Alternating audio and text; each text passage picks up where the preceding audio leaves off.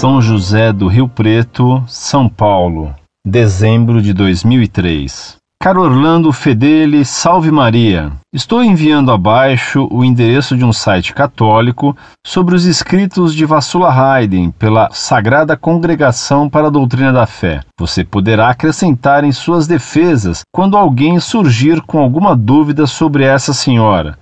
Um grande abraço. Documento retirado do site veritatis.com.br. Documento intitulado Agnus Dei sobre os escritos de Vassula Haydn, Sagrada Congregação para a Doutrina da Fé, 6 de 10 de 1995. Íntegra da notificação sobre os escritos e mensagens de Vassula Haydn, dirigida aos bispos e fiéis católicos em 5 de outubro de 95 pela Sagrada Congregação para a Doutrina da Fé.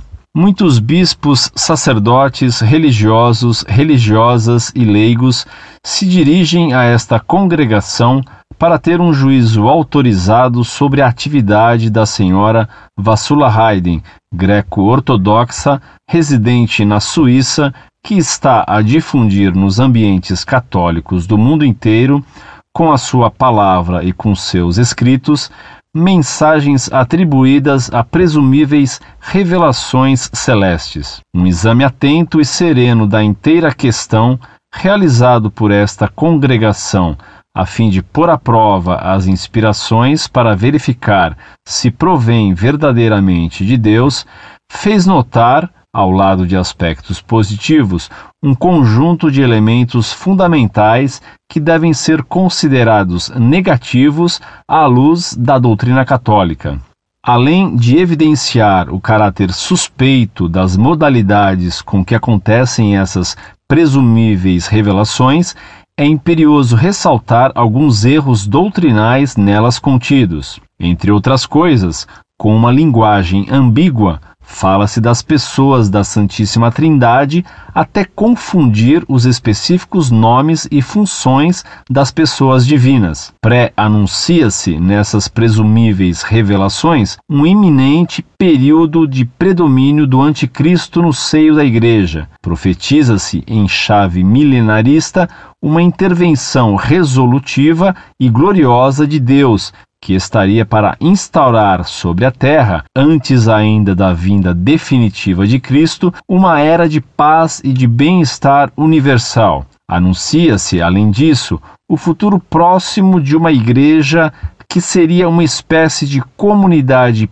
pancristã em contraste com a doutrina católica. O fato de nos escritos posteriores da senhora Haydn os mencionados erros já não aparecerem é sinal de que as presumíveis mensagens celestes são apenas fruto de meditações privadas. Além disso, a senhora Haydn, participando habitualmente nos sacramentos da Igreja Católica, embora seja greco-ortodoxa, suscita em diversos ambientes da Igreja Católica não pouca surpresa parece pôr-se acima de qualquer jurisdição eclesiástica e de todas as regras canônicas e cria, de fato, uma desordem ecumênica que irrita não poucas autoridades, ministros e fiéis da sua própria igreja, colocando-se fora da disciplina eclesiástica da mesma.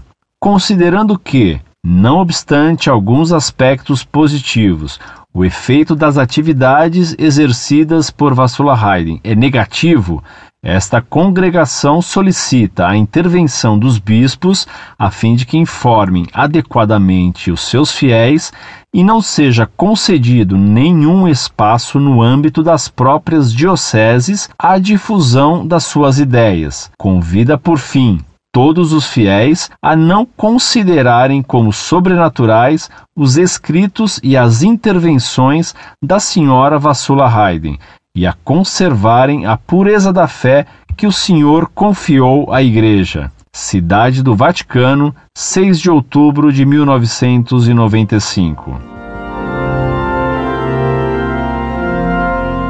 Muito prezado, salve Maria.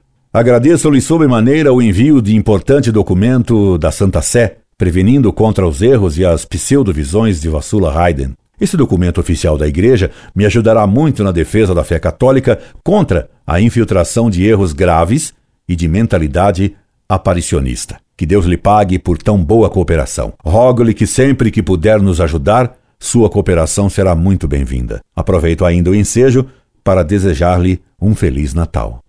Incorde e aso sempre, Orlando Fedeli.